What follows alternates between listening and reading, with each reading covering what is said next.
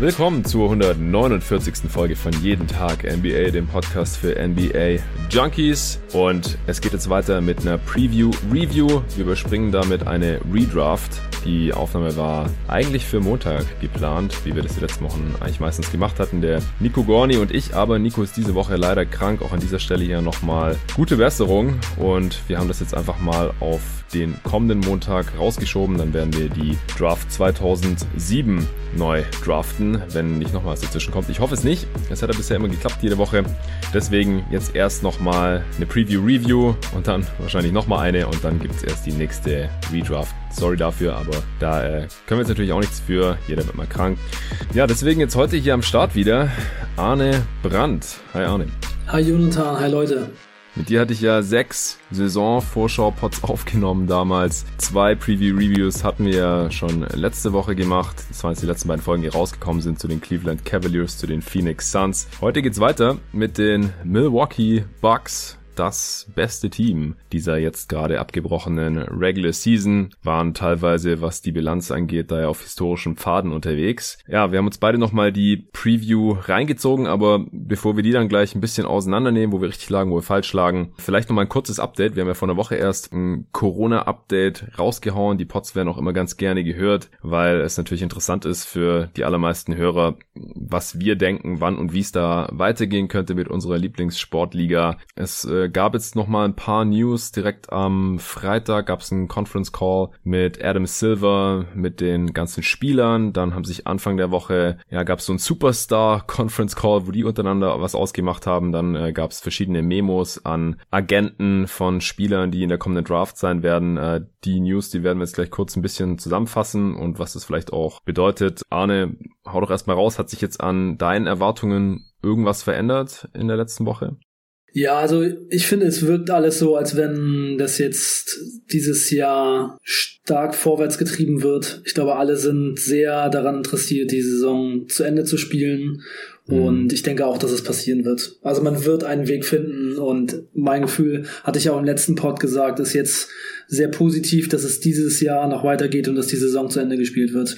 Und was ich auch ganz interessant fand, was äh, ich jetzt noch gehört hatte, ist, dass Adam Silver wohl gesagt hatte, dass nach Möglichkeit tatsächlich die Playoffs in normalen Format zu Ende gespielt äh, werden sollen. Mhm. Best of Seven so. Best of Seven, ja, das war die Aussage. Natürlich immer mit der Möglichkeit, dass man das auch irgendwie dann auch mal verändern muss, aber das ist wohl erstmal jetzt äh, so, wenn alles ganz gut läuft, der Plan. Ja. Also wer denn in die Playoffs kommt, das wird noch eine große Frage sein, denn äh, egal wie man es macht, es wird schon, wenn die Regular Season nicht zu Ende gespielt wird, natürlich so ein bisschen unfair sein. Wenn man einfach die nimmt, die jetzt auf den ersten acht Plätzen sind, ist es unfair und wenn man jetzt ein Play-in-Tournament macht, dann äh, kann man auch sagen, ein Team wie die Grizzlies, das eben einen ganz schönen Vorsprung hat, mhm. wenn die es dann nicht schaffen, wäre es für die ein bisschen unfair. Also da muss man auf jeden Fall einen guten Weg finden, aber ganz fair wird es dann wahrscheinlich nicht werden. Ja, also wie gesagt, wir wollen uns jetzt hier nicht ewig dran aufhalten, denn erstens, man weiß immer noch nichts Genaues. Sobald man irgendwas definitiv weiß, wann und wie es weitergeht, dann werden wir hier sicherlich auch eine längere Folge dazu aufnehmen. Aber wie gesagt, seit der letzten Woche hat sich jetzt eben noch mal einiges getan, deswegen besprechen wir das jetzt hier noch mal ganz kurz. Äh, zweitens, das ist auch klar, es wird keine perfekte Lösung geben. Ja, also es wird immer irgendwas nicht cool sein, irgendwas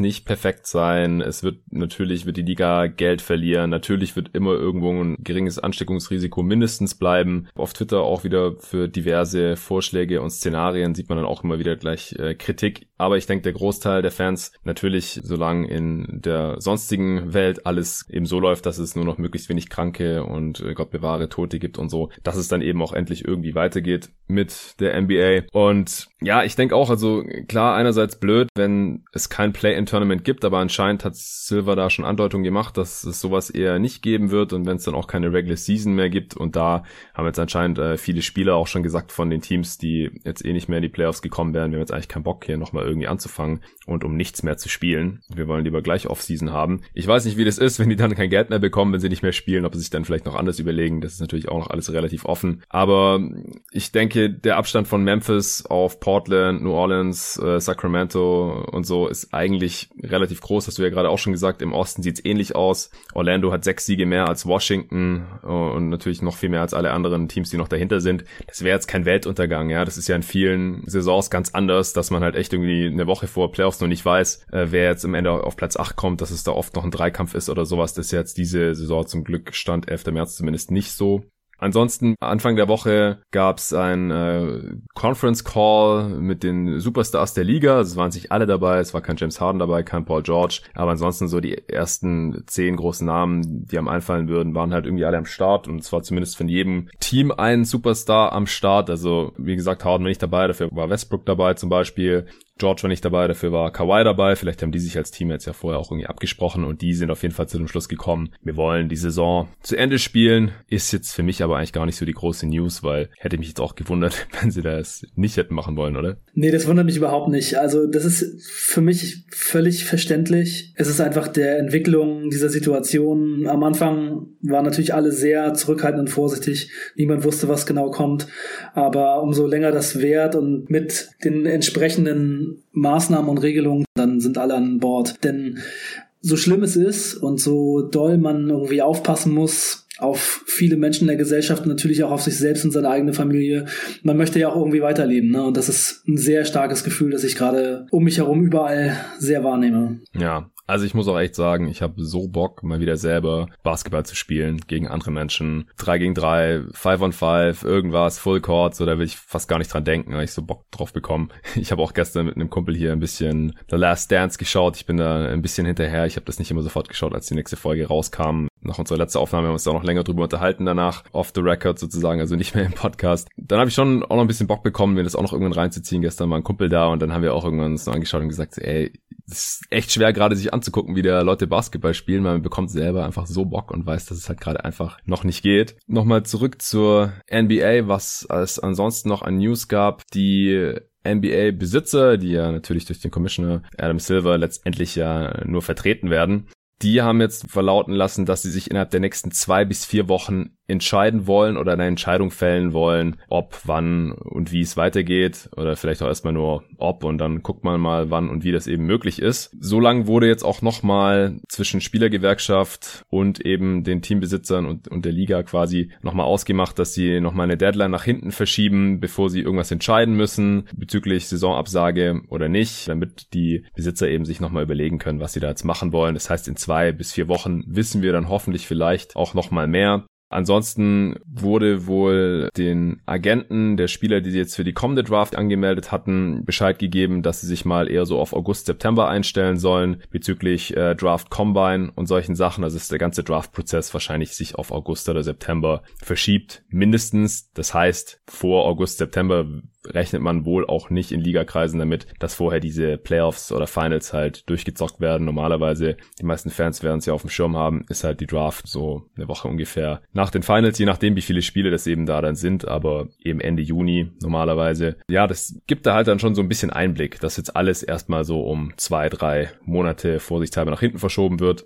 Auch die Deadline für die Early Entry Candidates, also die Spieler, die sich aktiv zur Draft anmelden. Ja, man ist ja erst ab einem bestimmten Alter dann automatisch in der Draft drin, aber wenn man sich eben schon als College Freshman oder als 19-jähriger International oder als 20-jähriger oder 21-jähriger anmelden will, mit 22 ist man dann automatisch drin, dann kann man das machen. Man kann das aber dann auch wieder zurückziehen und dann eben ans College zurückkehren zum Beispiel. Da gibt's halt solche Regelungen und diese Deadline wurde jetzt auch erstmal indefinitely verschoben, also auf unbestimmte Zeit nach hinten geschoben, einfach weil man auch noch nicht weiß, wann es weitergeht. Unterm Strich kann man einfach sagen, es wurden jetzt hier eine Reihe an Maßnahmen getroffen, die eben so ein bisschen verraten. Also wenn es irgendwie weitergeht, dann äh, ist die Saison halt frühestens irgendwann August, September vorbei. Ist ja auch klar, wenn es dann irgendwann weitergeht, dass man jetzt nicht gerade morgen anfängt, sondern dass man halt noch ein paar Wochen Vorlauf braucht, bis die ganzen Spieler dann auch wieder halbwegs fit sind, man ein paar Mal Training hatte und so weiter.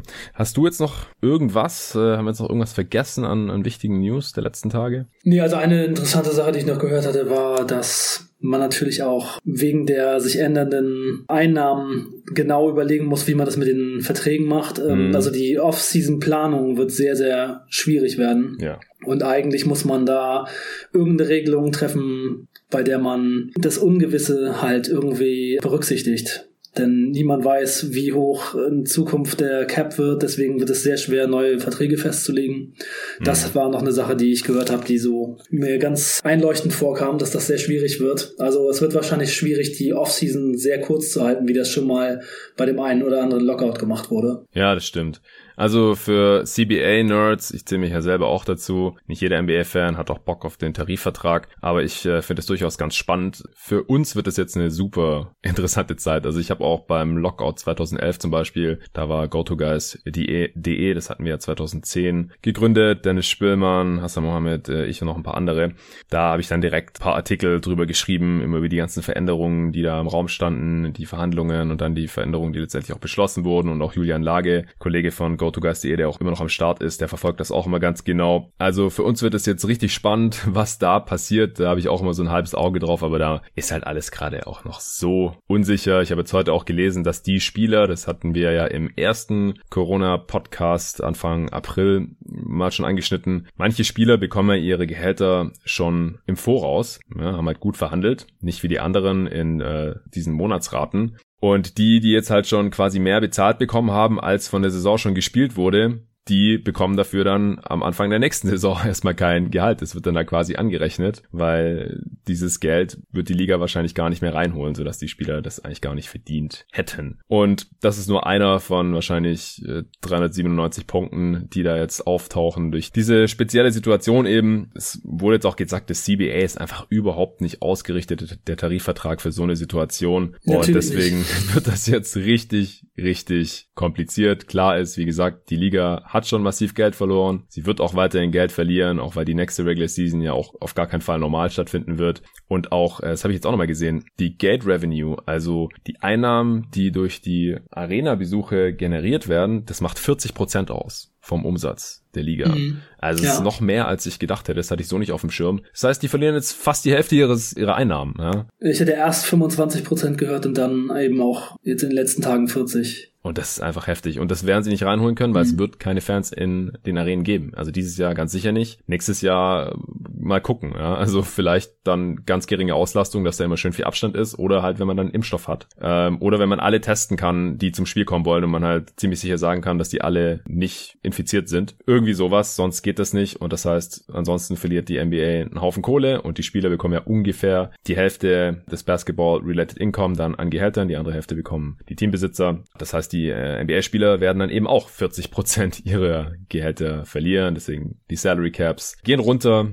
Und das wird sich dann natürlich äh, massiv auf die ganze Offseason, die ganzen Vertragsverhandlungen und so weiter auswirken.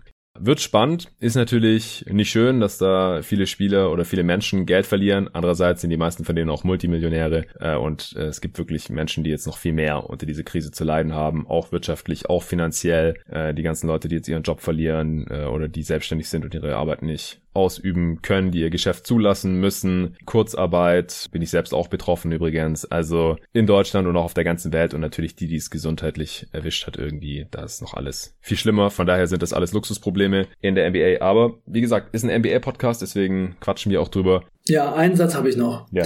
Äh, nur zu den Fans. Also ich weiß, man hat bisher immer nur gehört, es werden auf jeden Fall Geisterspiele und es kommen gar keine Leute rein. Aber ich denke, mit fortschreitender Zeit und der Gewöhnung an diese Situation könnte es auch sein, dass man einfach sehr limitierte Zahlen von Leuten vielleicht irgendwann doch in die Halle lässt. Mhm. Denn eigentlich, ich meine, das sind große Hallen, es gibt sehr viele Sitze, dann müsste man halt Konzepte entwickeln, so wie das jetzt überall anders auch ist, dass man eben Abstand voneinander hält, dass die Leute weit genug voneinander entfernt sitzen, wie die reinkommen, rauskommen, dass die dabei Abstand halten können. Aber also mit den Abstandsregeln, also den Hygieneregeln, genauso wie es überall anders auch möglich ist, sollte man ja auch eigentlich äh, sicher in so eine Halle reinkommen und wieder raus. Ne? Also, ja. also ganz ausgeschlossen, dass da was geregelt wird, denke ich, ist es nicht. Was dagegen sprechen könnte, wäre natürlich, dass es vielleicht dann eben ein bisschen ungerecht ist, wenn man anstatt 20.000 nur 1.000 reinlässt. Wie mhm. gibt man die Tickets? Wie teuer werden die und so? Aber ach, ich glaube, das sind eigentlich alles Sachen, die man regeln kann. Ja, also nur weil ich es auch gerade echt interessant finde und ich mich da auch mit meiner Freundin drüber unterhalten hat, zum Beispiel, wie ist es mit Kinos, ja, äh, könnte man ja auch rein, wenn man einfach überall anderthalb Meter Sicherheitsabstand um sich herum hat. Na, ich habe auch gesagt, hey, dann kann keiner neben dir sitzen, keiner, also links und rechts, keiner vor dir und keiner hinter dir. Das heißt, ein Mensch nimmt fünf Plätze ein, Minimum. Ja? Das heißt, du hast eine Auslastung von 20 Prozent. Ist es dann noch wirtschaftlich? Und du hast gerade gesagt, 1000 statt 20.000 ist eine Auslastung von 5 Prozent. Also irgendwas zwischen, weiß nicht, 5 Prozent und 20 Prozent Auslastung. Im Fall der NBA ist es wahrscheinlich besser als nix also dass man das eben umsetzt, dann äh, klar verdient man damit mehr, als man da an, an Ausgaben hat. Aber es ist halt ein mini kleiner Bruchteil von dem, was man normalerweise verdienen wird. Aber ja klar, kann gut sein, dass man entweder mit Abstandsregeln dann halt eine sehr geringe Auslastung hat in den Arenen oder wie gesagt, dass man halt ähm, durch, durch Tests oder Impfen dann irgendwann nächstes Jahr oder so das Ganze wieder sicher durchführen kann, dass viele Menschen auf einem Haufen sind und nicht jeder mindestens anderthalb, zwei Meter Abstand braucht. Ja. Okay, Milwaukee Bucks, das beste Team dieser Regular Season Season. Ja, ist jetzt nicht so viel anders gekommen, als wir das in der Preview vorhergesehen haben. Ich war da noch ein bisschen optimistischer, deswegen für mich noch weniger überraschend als für dich. Oder wie ging es dir, als du dir die Vorschau von uns nochmal reingezogen hast. Ja, ich fand die Preview über die Bugs von uns ziemlich gelungen. Also auch so vom Flow des Podcasts her mhm. war auf jeden Fall ein gutes Ding, finde ich. Da warst du bei mir auch damals, glaube ich, zu Hause, oder? Ja, das merkt man dann schon. Wenn man zusammensitzt, dann ist das immer noch so ein bisschen, ähm, ja, so ein bisschen besser. Ja, wir auch. haben bei vielen Podcasts in der Zeit zusammengesessen und ja. konnte man ganz gut hören. Und wir waren natürlich auch nah dran. Ich war auch ähm, schon, also die Bugs waren so eins der Teams, die ich mit am meisten verfolgt habe in der letzten Saison und äh, in der vorletzten auch. Von daher bin ich da ziemlich sicher gewesen, dass das alles auch ganz gut ist, was ich da erzähle. ja, du warst ein bisschen näher dran beim Tipp. Äh, ich habe gedacht, dass der Verlust von Brockton so ein bisschen mehr ins Gewicht fällt jetzt für dieses Team. Das mhm. ist auf jeden Fall nicht so gekommen, denn das Team war mindestens genauso gut vielleicht sogar noch ein bisschen besser, vielleicht sogar noch ein bisschen dominanter. Also das System und alle Spieler, die sie ansonsten im Kader haben, konnten den Abgang von Brockton schon hier jetzt auffangen. Aber ich würde trotzdem nicht sagen, dass es unbedingt falsch ist, denn Brockton halte ich immer noch für einen guten Spieler und sie hätten ihm diesen Vertrag vielleicht trotzdem geben sollen. Also vielleicht mhm. wären sie eben mit ihm dann eben auch noch stärker gewesen. Wobei ich dazu gleich sagen muss, Wesley Matthews, den habe ich auf jeden Fall unterschätzt, also das, was er noch machen kann. Denn vor ein paar Jahren, da war Wesley Matthews Matthews schon einer der Spieler, die ich sehr gerne mochte, weil er einfach auf der Shooting Guard Position ein ziemlicher Gunner ist und auch ein echt guter Verteidiger. Und mhm. das muss ich sagen, habe ich echt unterschätzt, was er für eine Rolle einnimmt, denn er hat in den meisten Spielen den besten äh, Perimeter-Spieler des Gegners verteidigt. LeBron, Kawhi, die schwierigsten Aufgaben hat er übernommen, auch viel größere Spieler und hat das echt gut gemacht. Und dann hat eben teilweise in der Crunch-Time eben Janis zum Beispiel den Job gegen LeBron übernommen. Aber dreieinhalb Viertel lang hat das dann eben Wesley Matthews gemacht, wenn er auf dem Feld war. Das war schon ziemlich gut und ziemlich stark und von daher hat er das jetzt echt besser aufgefangen, als ich es gedacht hätte. Ja, also ich habe, als ich die Stelle mit Brockton nochmal gehört habe, weil das war eine der wenigen Stellen im Pod, wo wir uns uneinig waren. Ich habe halt gesagt, ich kann schon verstehen, wieso sie ihm den Vertrag nicht gegeben haben. Sie kennen ihn am besten. Vielleicht haben sie einfach Angst, dass er dauernd verletzt ist, was er jetzt ja diese Saison bei den Pacers übrigens auch wieder war. Und mhm. dann will man sich das vielleicht einfach nicht leisten, sondern lieber will halt lieber die ganzen anderen Spieler halten, was sie ja auch gemacht haben, oder den Kader dann halt anders abrunden, unter anderem anderem eben mit Wes Matthews und Kyle Korver und so weiter. Und jetzt zumindest für die Regular Season ist es ja auch aufgegangen. Wie es dann in den Playoffs jetzt gewesen wäre oder hoffentlich auch noch wird irgendwann, steht wieder auf einem anderen Blatt, weil ich muss halt auch sagen, ich habe Brock ein bisschen unterschätzt. Ich habe halt gesagt, ich sehe wenig Upside, einfach weil er schon relativ alt ist für einen Spieler, der jetzt gerade aus seinem Rookie-Vertrag rauskommt. Ich habe gesagt, es ist ein Rollenspieler, kein Star. Und dann hat er aber, wenn er fit war in Indiana, gerade zu Beginn der Saison ja teilweise echt so auf ja Fringe All-NBA-Niveau oder All-Star-Niveau agiert. Und ich habe halt gesagt, er ist eher überbezahlt bezahlt und wenn er halt so weiter zockt, dann ist er das nicht. Aber wie gesagt, wenn fit. Und das ist halt hier so ein bisschen der Knackpunkt, weil wenn er verletzt ist, dann hilft er den Bucks ja in den Playoffs dann äh, auch nicht. Von daher haben wir beide irgendwie so ein bisschen recht gehabt. Du hast gesagt, Brockman mhm. hat auf jeden Fall noch Upside. Ich habe gesagt, sie brauchen ihn wahrscheinlich nicht unbedingt und vielleicht ist er ihn einfach zu verletzungsanfällig und alle drei Punkte sehen halt bisher ziemlich richtig aus. Ja, ich würde auch sagen, die Bewertung dieses Punktes muss man einfach nochmal auf die Zukunft legen. Ja, da richtig. muss man einfach nochmal weiter drauf gucken. Müssen wir gucken, wie Brockman am Ende über den Vertrag performt hat, beziehungsweise wie fit er geblieben ist. Und dann ist es ja immer noch spekulativ, wie er bei den äh, Bucks halt weiter funktioniert hätte, weil dort ja, und halt man muss eben auch gucken, wenn Wesley Matthews dann, mm. der ist auf jeden Fall nicht mehr für die nächsten Jahre bei diesem Team äh, ja. in der Form dabei. Da muss man eben auch gucken, wie sie diese Position dann in Zukunft besetzen können, ne? Und wer von den jungen Leuten dann eben nachrutscht. Ob die Vincenzo das macht oder ob sie dann eben genug Geld haben, ihren Spieler, den sie da brauchen, ja. zu verpflichten. Oder ob Janis geht und sagt, wenn ihr Brockton damals gehalten hättet, dann das, das habe ich schon öfter mal gesagt und auch irgendwo gehört. Ja.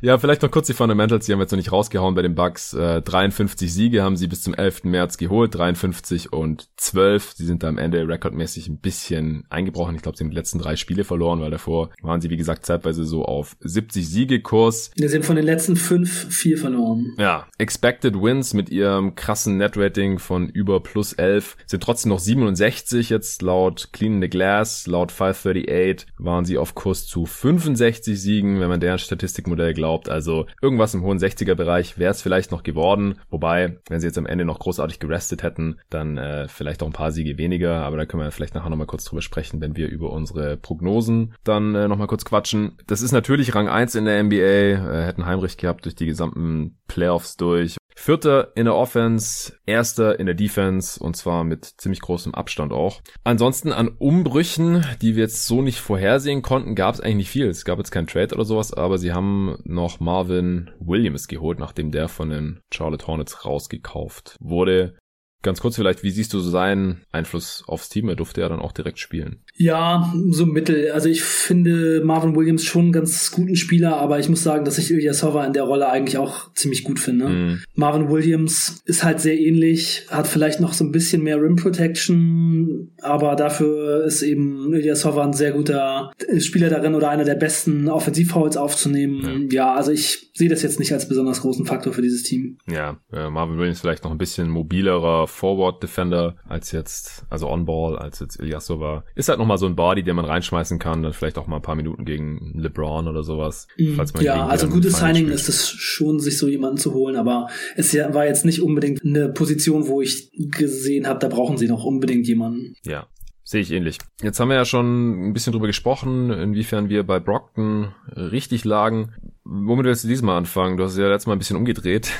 wo lagen wir falsch, wo lagen wir richtig? Hau einfach irgendwas raus. Also erstmal, das Team hat ungefähr so gespielt wie in der Vorsaison. Die Stärken und Schwächen da, was wir so gesagt haben, das war alles richtig. Ja. Also ich habe jetzt mir hier angestrichen, was ich so richtig und falsch gesehen habe. Es ist nicht besonders viel Falsches dabei, muss ich sagen. Ich hatte gesagt, beim Trade könnten sie eventuell nochmal gucken. Point Guard, Shooting Guard, da haben sie nichts gemacht. Und ähm, ich hatte gesagt, dass Hill und Bledsoe eventuell so ein bisschen Probleme haben, das übers Jahr zu regeln, weil mhm. Hill vielleicht ein bisschen Verletzungsprobleme haben könnte.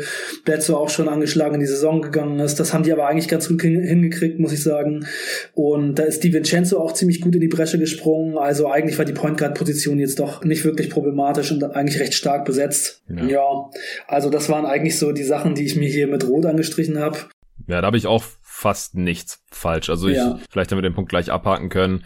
Ich hatte gesagt, dass äh, Dante DiVincenzo, Pat Connaughton und Kai Korver einer zu viel ist, damit alle Minuten bekommen können. Aber war jetzt auch nicht unbedingt so. Also sie haben alle drei mindestens 50 Spiele gemacht. Äh, Middleton war aber auch verletzt, ein paar Spiele. Äh, der hat zehn Spiele verpasst, deswegen gab es da noch mehr Minuten. Gerade für DiVincenzo, der hat sich da ein bisschen in den Vordergrund spielen können und dann das ja auch halten können, seinen Platz in der Rotation. Konnte auch 22 Spiele starten dadurch, halt immer wenn einer von den äh, nominellen Startern verletzt war. Aber ansonsten habe ich jetzt auch nichts gefunden, wo ich dachte, oh, das haben wir jetzt aber irgendwie nicht so kommen sehen. Nee. Ja, also es gibt noch Sachen, über die wir nicht gesprochen haben, die ich nicht hab kommen sehen. Mhm. Und zwar ist das zum Beispiel, dass Janis hm, Antetokounmpos Freiwurfquote um 10% gesunken ist. Ja gut, das ist aber auch echt schwer vorherzusehen. ja, ja, also es ist jetzt auch nicht so, dass ich sage, wir hätten das sehen müssen, aber wollte ich hier mal anmerken, also äh, da war ja schon vielleicht auch die Hoffnung da, dass es über die Karriere besser wird.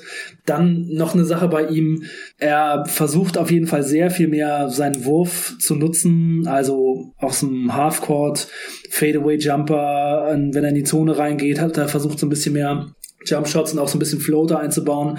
Einfach auch als Waffe, weil er in den Playoffs sonst leichter zu stoppen ist. Und er hat auch pro 100 Possessions sieben Dreier genommen.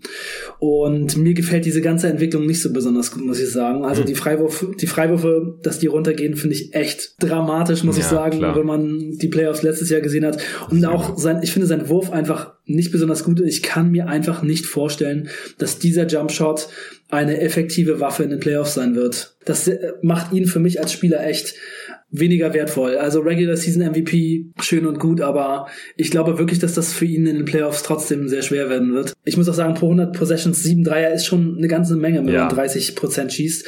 Also da sind einige richtig gute Schützen im Team, die pro 100 Possessions weniger werfen. Also zum Beispiel George Hill hat 48 Prozent Dreierquote und der nimmt weniger Dreier als Antetokounmpo. Und die Dinger von Antetokounmpo, das sind halt auch wirklich so eine Dreier, die lassen ihn halt einfach komplett stehen, respektieren ihn gar nicht. Ja, die Defense freut sich. Genau, gehen halt zurück und wollen, dass er den Dreier nimmt und er versemmelt die alle.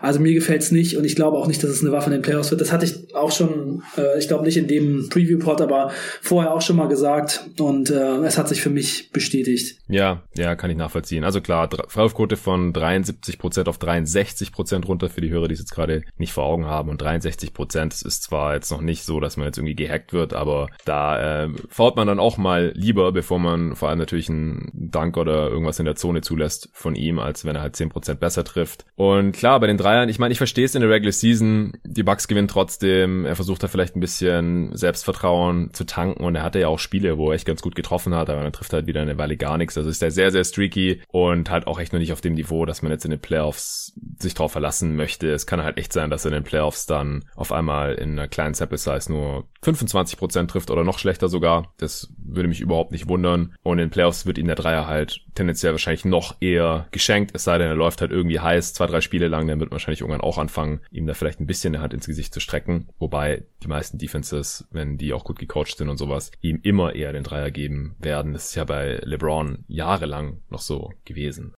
Ansonsten hatte ich kurz erwähnt im Pod auch gerade am Ende, als dann um Best Case ging, dass wenn Janis halt nochmal einen Schritt nach vorne macht, dass es für die Bucks natürlich auch wieder hoch hinausgehen kann, was den Rekord angeht. Und er hat sich ja schon nochmal weiterentwickelt. Das kann man ja schon noch so sagen. Jetzt Age 25 Season. Auch vorne natürlich im MVP-Rennen eigentlich safe, auch wenn die Medien da am Ende nochmal ein kleines Kopf-an-Kopf-Rennen mit LeBron draus machen wollten. Ich glaube nicht, dass es nochmal ernsthaft eng geworden wäre für ihn ist wieder im Defensive Player of the Year Rennen mit drin, reboundet nochmal mehr äh, auf 100 Possessions, scored mehr auf 100 Possessions, also er hat echt nochmal sogar einen statistischen Sprung gemacht, auch wenn er halt ein bisschen ineffizienter geworden ist. Offensivrating ist von 121 auf 116 runtergegangen, aber das liegt halt in erster Linie an diesen vielen Dreiern, weil mit knapp 31 Prozent zieht es halt so ein hohes Offensivrating auf jeden Fall runter, leider. Ja, aber ansonsten äh, würde ich sagen, overall hat es sich auf jeden Fall nochmal weiterentwickelt. Ja, das denke ich auch. Also ich bin auch der Meinung, dass man mit diesem Team den Titel hätte gewinnen können und dass die Bucks auf jeden Fall einer der Favoriten gewesen wären, wenn die Playoffs jetzt gekommen wären. Wenn sie noch kommen, dann, dann sind sie es halt auch weiterhin. Ich denke nur, dass diese Spielweise von ihm, also ich glaube schon, dass der Kram zum Korb hin wichtiger wird, aber die Dreier zu nehmen, ich weiß nicht. Also ich sehe es einfach nicht so wirklich. Denn wenn man so viele andere Schützen hat, sollte, sollte man diese Dreier lieber auf andere verteilen. Also es, naja, mhm. wir werden sehen. Ja, genau. Also wenn dann irgendwann feststeht, wann wie es weitergeht in den Playoffs, dann werden wir sicherlich auch nochmal über die ganzen Playoff-Teams und Contender sprechen, Chancen in den Playoffs, Matchups und so weiter. Jetzt gerade macht es halt noch nicht ganz so viel Sinn, beziehungsweise macht es halt einfach noch nicht so viel Spaß, wenn man nicht weiß, ob es erst in zwei Monaten oder so oder, oder in vier Monaten oder wann auch immer weitergeht. Das kommt dann aber noch. Aber ich denke auch, in einem Satz kann man schon sagen, sie sind auf jeden Fall einer der Top-Contender, wobei ich halt erst sehen will, dass Janis, wenn die Zone zugemacht wird und er sich gute Defense gegenüber sieht und guten On-Ball-Defendern auch, so wie es halt letztes Jahr war äh, mit Kawhi gegen die Raptors, dass er dann halt einen Plan B hat dieses Mal. Das äh, glaube ich zwar schon, aber ich will es halt erst sehen. Ja. Okay, wo lagen wir richtig? Ja, wir haben die Starting Five richtig vorausgesagt, was auch easy ist. Ja. Lopez, Antetokounmpo, Middleton, Matthews und Bledsoe. Wir hatten noch kurz überlegt, ob Matthews vielleicht irgendwann innerhalb der Saison von jemandem abgelöst wird, die Vincenzo Connaughton oder sowas. Aber Matthews hat wirklich einen super Job gemacht, wie eben schon gesagt, und hat alle Spiele gestartet. Ja, da gibt's nicht viel drüber zu reden, würde ich sagen. Dann haben wir zum Beispiel ja. gesagt, dass DJ Wilson wahrscheinlich keine Rolle bekommen mhm. wird das war auch so 31 Spiele mit neun Minuten, kein Spiel gestartet. Dann haben wir darüber geredet, ob Sterling Brown eine Rolle haben wird und waren der Meinung, dass es wahrscheinlich eher schwierig für ihn wird, da die Vincenzo und Connaughton besser sind. Ja, guter Zwölfter oder Dreizehnter Mann haben wir gesagt und so genau, ist es ja auch. genau so ist es gekommen. Er hat auch 45 Spiele mit 15 Minuten äh, gemacht, aber klar hinter den anderen gespielt. Ja, die Vincenzo und Connaughton haben auch wirklich eine ganz gute Saison gespielt, finde ich. Also die Vincenzo, da hatte ich auch gesagt, dass er so äh, jemand ist, der immer für eine Überraschung gut ist und mhm. sehr vielseitig. Und wir haben bei Knorten und Di Vincenzo auch gesagt, dass der Dreier wahrscheinlich nicht so gut fällt, wie es eigentlich sollte, aber dass sie viel anderes fürs Spiel machen, ist auch wieder genauso gewesen diese Saison. Leider kann man auch sagen, denn wenn die noch ihren Dreier überdurchschnittlich treffen würden, dann wären es echt zwei richtig gute Spieler und ich habe noch mal überlegt, welche anderen weißen Spieler gibt's in der Liga, die unter zwei Meter sind und so athletisch wie die beiden. Das könnten schon die beiden athletischsten weißen Jungs sein, würde ich mal sagen. Ja, stimmt. Und bei DiVincenzo, da muss man auch dazu sagen, der nimmt auch schon siebeneinhalb drei auf eine Possession und trifft 34,4 Prozent. Also das ist schon einigermaßen effizient und ziemlich hohes Volumen. Äh, immer noch mehr als Janis, ja ich denke schon, dass er da noch ziemlich gutes Wurftalent hat. Bei Connaughton würde ich mir langsam mhm. schon eher Sorgen machen, weil das hat mir echt in der Preview schon gesagt, dass er letzte Saison auch schon nicht so gut getroffen hat. Er nimmt auch weniger als DiVincenzo, 32 Prozent. Er ist jetzt auch Age 27 Season, ja, der ist vier Jahre älter als DiVincenzo, hat wahrscheinlich auch nicht jeder auf dem Schirm. Da weiß ich jetzt nicht, ob er wirklich mal noch ein, ein sicherer, respektabler Schütze wird, aber die Defense, die verteidigt ihn schon. Bei DiVincenzo hatte ich auch gesagt, ich kann mir vorstellen, dass er ein Breakout-Kandidat ist und dass er auf jeden Fall in der Rotation sein sollte. Und dann gibt's ein großes Fragezeichen, da haben sie dann noch äh, Di Vincenzo, der bisher kaum gespielt hat. Dann Sterling. Ja, der war ja auch viel verletzt. Ja, also ich kann mir schon vorstellen, dass der zum Beispiel Connaughton da den, den Rang ablaufen wird. Di Vincenzo sehe ich als Spieler, der auf jeden Fall die Möglichkeit hat, in der kommenden Saison in die Rotation reinzukommen. Und ich finde ihn schon ziemlich interessant, weil er eben auch genau für dieses System der Bugs ganz gut geeignet ist. Ja, kann man äh, so einen kleinen Breakout bezeichnen, so. Ja. Bei Di Vincenzo. Denke ich auch. Vor allem, weil also er hat auf jeden Fall das gemacht, was man sich von ihm wünschen würde in diesem Team. Viel mehr ist da halt einfach nicht drin, denn das ist einfach ein Top-Team. Das war seine zweite Saison. Genau, richtig. Ich wollte gerade sagen, in der Rookie-Saison, da war er verletzt und da war auch einfach nicht besonders stark. Äh, ich hatte noch gesagt, dass Robin Lopez sicher Dreier nehmen wird jetzt zum ersten Mal in seiner Karriere. Warum sollte er nicht seinem Bruder folgen und in dem Bud-System auch die Dreier probieren? Ich bin ganz sicher, dass er Dreier nehmen wird. Ich bin mir nicht sicher, ob er 10 auf 100 Possessions sind, wie sein Bruder. Das äh, hat er ja auch getan und sie sogar besser getroffen als sein Bruder. nimmt zwar nur, also Brook Lopez nimmt jetzt auch nur noch 8 auf 100 Possessions, also ein bisschen weniger genommen, auch einfach, weil er nicht gut getroffen hat. Er hat mhm. nicht mehr, mehr die 30% geknackt diese Saison, leider. Und äh, Robin hat immerhin 5 auf 100 Possessions genommen und 34,4% davon getroffen. Das hat er davor eigentlich noch nie gemacht gehabt und wir haben nicht ganz verstanden, wieso. Sein Bruder ist irgendwie einer der krassesten Stretch-Bigs der Liga geworden und Robin Lopez hatte schon gute Quoten von der Freiwurflinie und aus der Midrange gehabt, so dass es echt absehbar war. Ja, ja, ansonsten äh, hatte ich beim Breakout gesagt, es gibt für mich eigentlich keinen Kandidaten und auch das würde ich jetzt nicht als falsch erachten, denn ja, das Team hat schon eigentlich so im Großen und Ganzen ungefähr das gemacht, was ich jetzt auch erwartet hätte und da ist jetzt keiner richtig herausgestochen. Also so Di Vincenzo wäre vielleicht dann auch am ehesten jemand, dem man so einen kleinen Breakout zusprechen könnte, aber ja, hm. Was würdest du denn jetzt sagen, wieso, also wir können dann jetzt ja schon langsam zu unseren Prognosen kommen, wieso das Team letztendlich besser performt hat, als du dachtest, wenn keiner der Spieler im Breakout hatte, äh, Janis hat sich zwar verbessert, aber halt auch nicht durch die Bank weg, beziehungsweise ist auch ineffizienter geworden. Du hattest ja damit gerechnet, dass das Team für die Regular Season eher ein bisschen schlechter wird, einfach weil sie Brocken verloren haben. Ja, genau, also für mich ist es hier die Stärke im Spiel von Antetokounmpo gepaart gepaart mit diesem Spielsystem und die Rechnung geht einfach auf. Also ich hatte es ja im Podcast gesagt, die Bucks spielen einfach eine sehr clevere und ziemlich harte Defense, lassen aber die Dreier zu und das eben entsprechend von nicht unbedingt den besten Schützen, aber das wird dann so ein bisschen so ein Shooting Contest. Sie treffen, sie werfen selber auch sehr viele Dreier und treffen so mit mittelmäßiger Quote, was dann auf mhm. jeden Fall das Dreierschießen äh, so ein bisschen ausgleicht und dann haben sie eben selber mit Abstand ähm, das beste effektive effektive Field Goal und beste Quote aus dem Zwei-Punkt-Bereich, weil Janis da eben so krass ist und das ist der Unterschied, das ist der, der Schlüssel zum Sieg. Also Sie lassen selber am Korb eben fast nichts zu, bringen den Gegner dazu, viele Dreier zu schießen mit von schlechten Schützen und machen selber halt die meisten Punkte aus dem Zweierbereich mit der besten Quote so ungefähr. Und das ist einfach sehr, sehr schwer zu schlagen. Das war diese Saison eben auch wieder so. Und dafür reicht es dann eben, wenn man äh, ja Wesley Matthews, Steve Vincenzo, Pat Connaughton und so weiter hat. Und die knallen eben alles drauf, treffen nicht super gut, aber die Quote ist dann eben so im mittleren Bereich und das reicht aus. Ja. Und außerdem muss man noch auf jeden Fall ganz klar sagen, dass Chris Middleton die beste Saison seiner Karriere gespielt hat. Ja. Was ich auch sehr bezeichnend finde. Und das ist auch der Janis Antetokounmpo-Effekt. Letzte Saison war Malcolm Brocken der neunte Spieler in der Geschichte der NBA, der 50, 40, 90 hatte.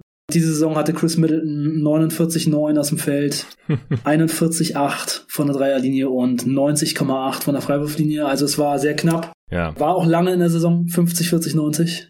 Ja, und man muss dazu sagen, dass er halt kein 50, 40, 90 Spieler ist, weil er wenig Dreier nimmt. Weil oft ist es ja so, die Spieler haben nur 50 Prozent aus dem Feld oder halt mehr, weil sie nicht so viele Dreier nehmen. Und natürlich zieht die Dreierquote die Field Goal Percentage immer runter und deswegen halte ich auch nicht so viel von diesem 50, 40, 90, weil halt die krassen Shooter selten die 50 Prozent halten können, einfach weil sie so viel Dreier nehmen und, und auch treffen dann normalerweise. Aber selbst wenn sie dann mit 42 Prozent treffen, wie jetzt hier in Middleton, dann äh, kommen sie halt schwer über diese 50 Prozent aus dem Feld, weil dann müssen sie ja auch noch richtig krass bei den Zweiern treffen treffen und Middleton hat es ja trotzdem fast geschafft, obwohl 8,83 auf 100 Possessions. Das ist dann halt schon nochmal besonders beeindruckend, weil bei Brocken zum Beispiel, der hat ja nicht so viel Dreier genommen. Der hat die Dreier halt sehr viel besser ausgesucht, ist nicht so ein Gunner und dann ist es auch einfacher 40 Prozent zu treffen, als jetzt, wenn man fast nur ein Dreier auf 100 Possessions nimmt, wie Middleton. Ja. Oder Steph Curry auch, der das ja auch schon geschafft hat. Ja, und Middleton hat mir auch ansonsten irgendwie total gut gefallen. Ich finde ihn defensiv echt gut und in, also 30 Minuten Spielzeit, der hatte auch schon Jahre, wo er 36 gespielt hat, fast überall Karrierebestwerte, so bei Rebounds, Assists, äh, obwohl er teilweise sechs Minuten schon mal mehr gespielt hat pro Spiel. Also das ist schon wirklich eine sehr, sehr starke Saison von Middleton gewesen. Das kommt eben auch noch dazu. Also da hat schon viel gepasst bei den Bucks in dieser Saison. Ja. Und dann, was natürlich auch noch dazu kommt, ist, dass sie in der Eastern Conference spielen. Und der Osten ist halt leider auch noch mal so ein bisschen schwächer geworden. Ne? Ja, das stimmt schon. Die Philadelphia 76ers waren nicht so gut, wie man dachte. Die Raptors haben Kawhi und Green verloren, obwohl sie natürlich trotzdem eine gute Saison gespielt haben. Also der, der Osten ist eben nicht gerade die Power Conference. Von daher.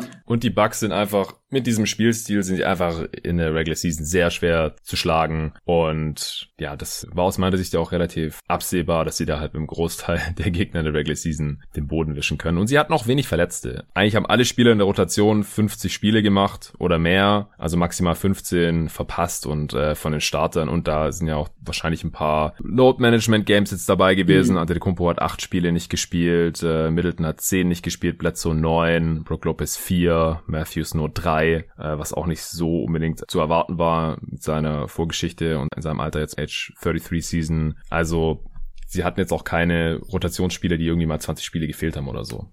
Ja. Okay, ganz kurz vielleicht noch zur Off-Season-Note.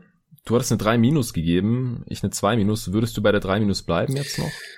Ja, da habe ich viel drüber nachgedacht. Und wie gesagt, dieser Brocken-Faktor ist bisher unentschieden. Ja. Also ich kann es einfach generell nicht ganz so gut leiden, wenn man versucht, Geld zu sparen, wenn man eigentlich gerade die Chance hat, das beste Team und äh, Champion zu sein. Ja, ja, ich auch nicht. Und naja, falls es halt am Geldsparen lag, in diesem Fall mit Brockton, dann, dann würde ich dabei bleiben.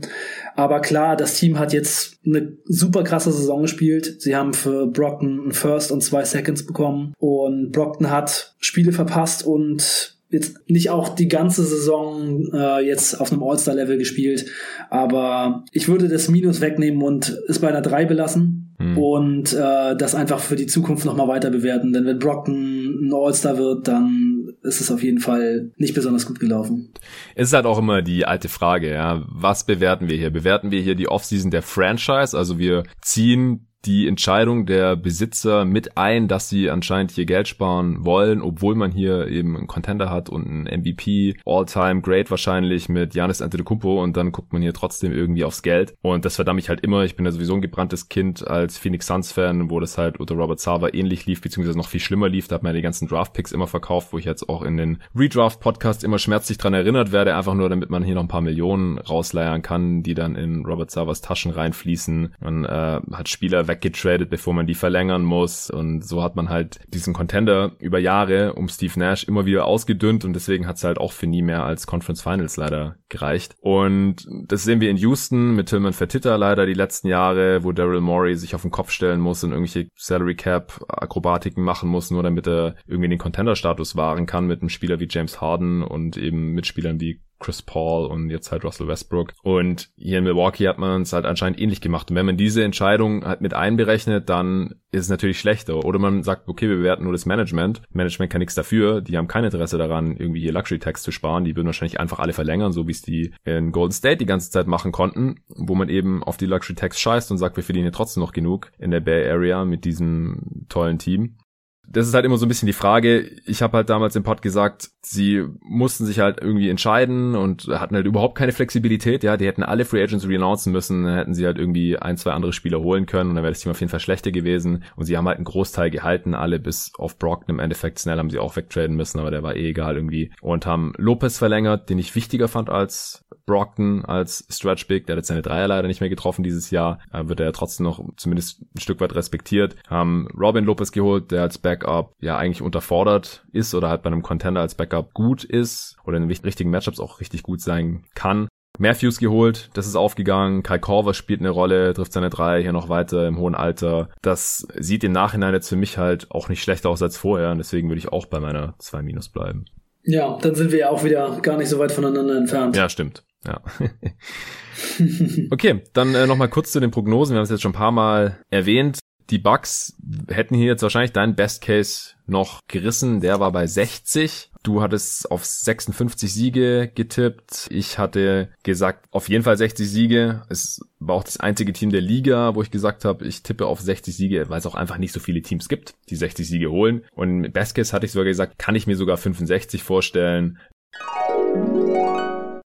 ich sage jetzt aber einfach mal 63, weil ich glaube auch, dass man Janis vielleicht ein bisschen äh, Load managen wird. Der hat ja auch sowieso auch in der letzten Saison schon nicht so viele Minuten gesehen im Vergleich mit anderen Superstars und so. Und deswegen wird man da sicherlich jetzt nicht auf Teufel komm raus auf 65 Siege gehen. Und das ist auch wahrscheinlich auch nicht nötig für Platz 1 im Osten oder für den besten Record der Liga sogar. Und wie bereits erwähnt, die Projections liegen gerade zwischen 63 und 65. Also mit dem Best Case habe ich es da eigentlich ganz gut getroffen. Auch äh, ich habe ja auch für alle Teams ähm, so ein bisschen Offensive Rating und Defensive Rating und somit halt auch das Net Rating vor der Saison projected. Und auch da hatte ich die Bucks ganz vorne in der Liga mit plus 9,0 mit großem Abstand vor Platz 2. Da hatte ich Utah mit plus 6,9, dann Philly 6,5. Da wollen wir lieber mal Mantel des Schweigens drüber legen. Die sind beide ein bisschen schlechter geworden geworden. Aber Milwaukee, wie gesagt, mit großem Abstand auf Platz 1. Jetzt haben sie sogar plus 11, irgendwas. Da lag ich auch nicht so falsch. Offense und Defense, also die Offense ist ein bisschen schlechter geworden, da hatte ich Offensivrating von 115 gesagt, da sind sie bei 113 ungefähr, Defensivrating hatte ich 106 gesagt, da sind sie jetzt sogar bei 102,3.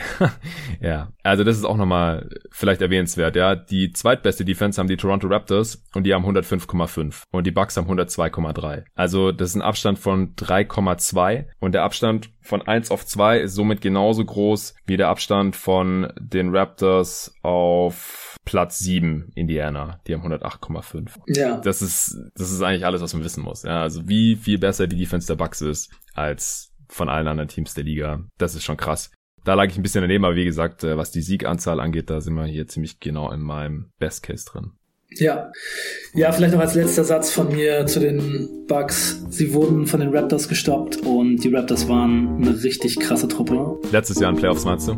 Letztes Jahr in den Playoffs, genau. Und ja, man darf die Bucks nicht deswegen unterschätzen, ja. aber sie haben da halt auch einige Schwächen gezeigt, die sie ja erst aus der Welt räumen können, wenn es die nächsten Playoffs gibt. Ja, genauso sehe ich das auch. Okay, dann äh, war's das zu den Milwaukee Bucks. Vielen Dank dir, Arne, dass du hier wieder am Start warst. Jetzt haben wir die Hälfte von unseren Preview-Reviews durch. Die nächste wird zu den New York Knicks sein. Die Preview nochmal anzuhören hat mir auch riesig Spaß bereitet. Freue mich schon auf die Preview-Review. Vielen Dank ja. an alle fürs Zuhören. Ihr könnt Arne auf Twitter folgen unter Arne Brandt mit 3R und DT und Ihr könnt auch gerne mal wieder eine Review da lassen. Ich weiß auch, dass es mittlerweile bei vielen Podcast-Apps geht, zum Beispiel Podcast Addict für Android, das ich jahrelang genutzt habe, kann man jetzt auch Reviews hinterlassen. Aber ansonsten einfach Apple Podcasts. Da haben schon richtig viele, gerade als ich den Podcast vor einem Jahr gelauncht habe, äh, hatte ich da einen Aufruf gestartet, mir eine Review hinterlassen. Jetzt gab, kam schon länger keine mehr. Ich habe auch verstanden, dass natürlich keine mehr kommen, als ich meine Pause hier eingelegt habe, Ende Februar und im März. Aber jetzt kommen wir wieder regelmäßig Podcast und wenn ihr mir noch keine Review hinterlassen habt bei Apple Podcast oder sonst irgendwo, wenn ihr mir auch nicht folgen solltet bei Spotify oder äh, den Podcast noch nicht abonniert haben solltet, dann macht das doch, dann verpasst ihr auch keine Folge mehr. Und wie gesagt, wenn ihr eine Review schreibt, dann bekommt ihr hier einen Shoutout. Ich lese die Review dann auch gerne hier vor. Das äh, hatte ich damals eingeführt und würde ich jetzt auch so weiterführen. Vielen Dank dafür und bis zum nächsten Mal. Ciao Leute.